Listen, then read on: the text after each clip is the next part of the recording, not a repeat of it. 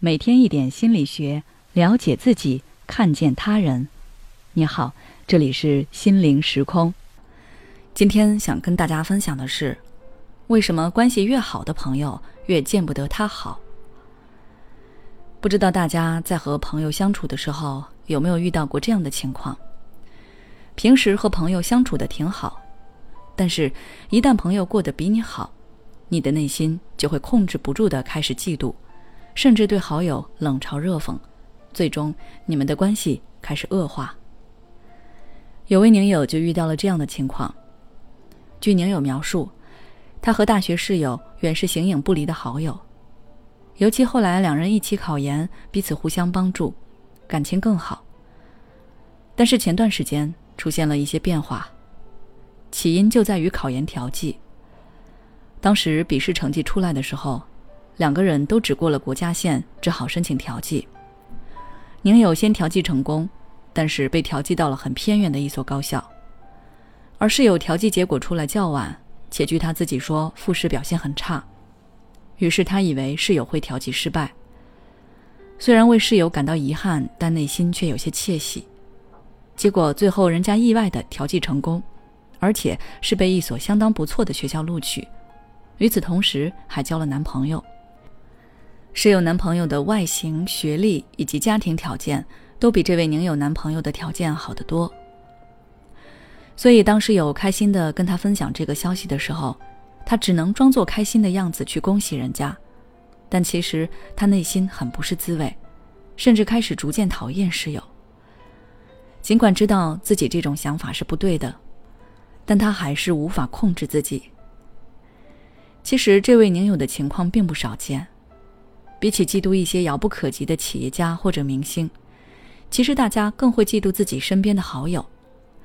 因为人们嫉妒的对象往往是那些和自己同属于同一个层次、同一个圈子的人。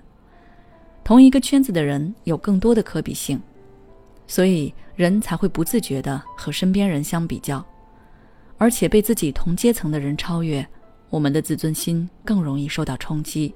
也就更容易产生嫉妒心理。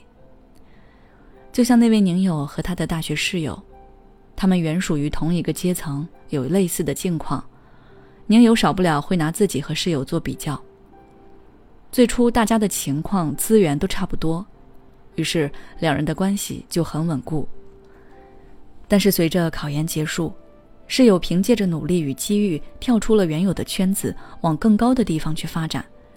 宁友感觉到自己的自尊受到威胁，比不上室友的挫败感，让他把攻击的矛头指向了室友。因此，他对室友的感情发生变化，产生了嫉妒心理，甚至开始讨厌室友。那么，该如何摆脱这种嫉妒心理呢？首先要正确认识嫉妒。适当的嫉妒可以激发人们反思己身，努力向上。因为一般来说，有嫉妒心理的人大多较为好强，他们看到别人比自己强，就会开始嫉妒。但与此同时，他们也是在给自己施加压力，促使自己奋发向上，去追赶他人的步伐，试图去超越他们。当然，过度的嫉妒是不恰当的，它会影响到我们自身的人际交往以及生活，所以我们应该正确认识嫉妒心理。它并不是只会对人们产生负面影响。其次，坦然面对自己的不足。比如那位宁友，为什么他的室友可以调剂到更好的学校呢？调剂的学校都是学生自己选择的。两个人之所以有不同的选择，可能是因为有不同的性格，或者有不同的认知水平。也许他的室友对自己更自信，也许他也更有拼一把的勇气。从嫉妒对象身上，也许我们可以看到自身的不足。看到他之后，你要么是选择接受他，要么是选择突破他。最后要提升自己。嫉妒的根源在于对他人取得成就的羡慕。要想让自己不再嫉妒别人，就要自我提升，努力追赶。即使我们在他人的专业领域上永远达不到人家那样的成就。我们也可以在其他方面努力找到自己的闪光点。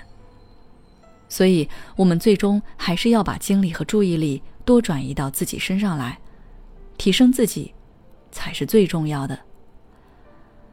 好了，今天的分享就到这里。如果你想要了解更多内容，关注我们的微信公众号“心灵时空”，后台回复“嫉妒朋友”就可以了。